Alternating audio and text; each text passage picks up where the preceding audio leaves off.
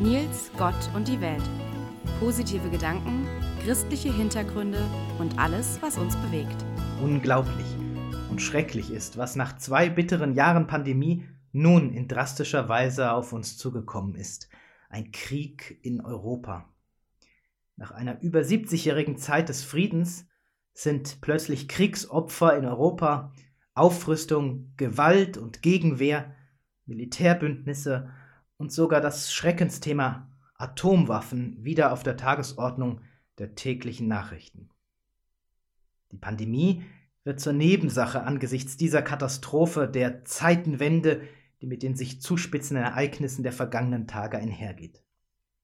Unermesslich das Leid, das allein jetzt schon einer unüberschaubaren Masse von Familien zugemutet wurde. Unfassbar die Vorstellung von dem, was allein nach diesen Tagen aus unserem Kontinent und der Eskalation zwischen Westen und Osten geworden ist. Manchmal scheint es, als ob es nur ein böser Traum war. Und beim ersten Blick morgens aufs Handy holt uns die Realität ein. Es ist Krieg in Europa und vor allem Angst vor dem, was noch kommt. Die Auswirkungen aus der nahen und doch noch fernen Ukraine sind auch bei uns im Raum unserer Kirchengemeinde schon zu spüren. Vokabeln, die in diesen Tagen immer wieder wiederholt werden, erinnern an eine fast schon vergessene Ausdrucksweise. Der Feind hat bedeutende Verluste zu verzeichnen. Militärische und strategische Fachbegriffe machen die Runde und vor allem ist die Rede vom Kämpfen, Kämpfen, Kämpfen. Mit allen nur denkbaren Mitteln stellt sich eine kleine Nation einem militärischen Giganten entgegen, zuweilen in beachtlich erfolgreicher Weise. Man kann, darf und wird dem Invasionsaggressor dieses Krieges sein völkerrechtswidriges Handeln nicht durchgehen lassen. Menschen stehen dort in der Ukraine persönlich vor der Entscheidung, zu den Waffen zu greifen oder wehrlos den Invasoren gegenüberzutreten. Uns bewegen die Bilder wehrloser Menschen aus der Ukraine, die ihren russischen Brüdern singend entgegenziehen. Von welchem Geist wollen wir uns auf diesem Kontinent leiten lassen? Welcher Geist wird es sein, der die europäische Seele in den nächsten Jahrzehnten erfüllen wird?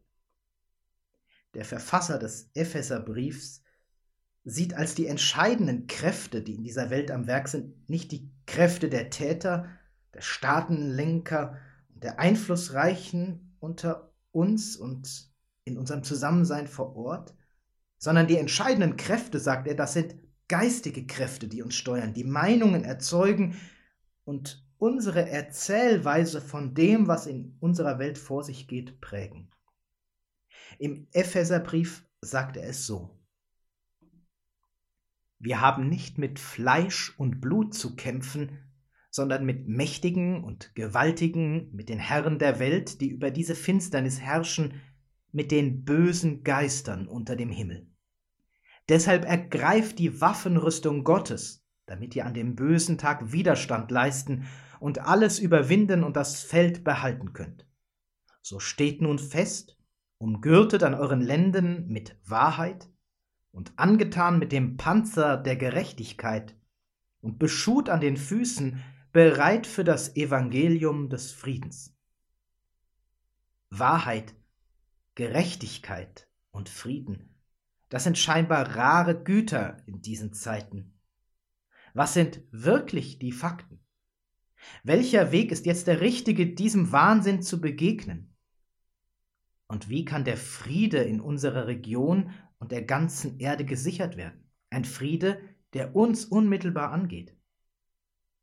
Eine Aufrüstung, die in den kommenden Jahren nun auch wieder in Europa eine besondere Rolle zukommen soll, hält der Verfasser des Epheserbriefs auch in geistiger Weise für wichtig. Eine Aufrüstung in Wahrheit, in Gerechtigkeit und in Frieden zu vernachlässigen wäre verhängnisvoll, nicht nur für die Weltpolitik, sondern genauso für unser Zusammensein vor Ort.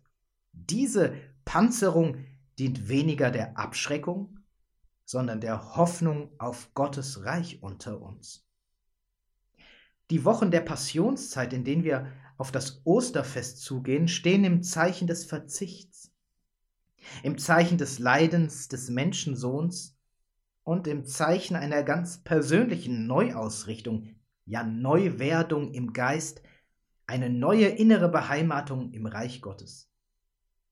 Sicher ist mit den Begriffen des Gottesreichs, wie wir sie in der Bergpredigt von Jesus hören, nicht unbedingt Politik nach den Maßstäben dieser Welt zu machen, aber ohne die Perspektive einer solchen echten Hoffnung werden wir kaum die Kraft haben, nach diesen zwei Jahren Pandemie uns der Katastrophe des Krieges und ihrer Auswirkungen auf Europa und die Welt zu stellen.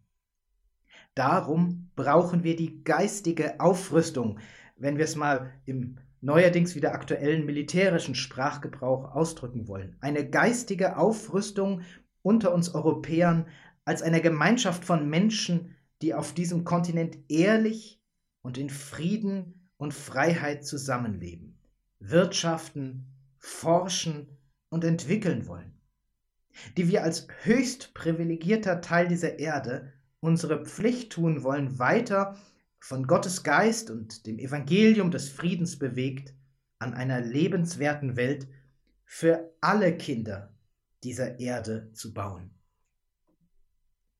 Darum nie wieder Krieg, darum Frieden, Frieden, Frieden für die Ukraine, für Europa und die ganze Welt und jedes Menschenherz.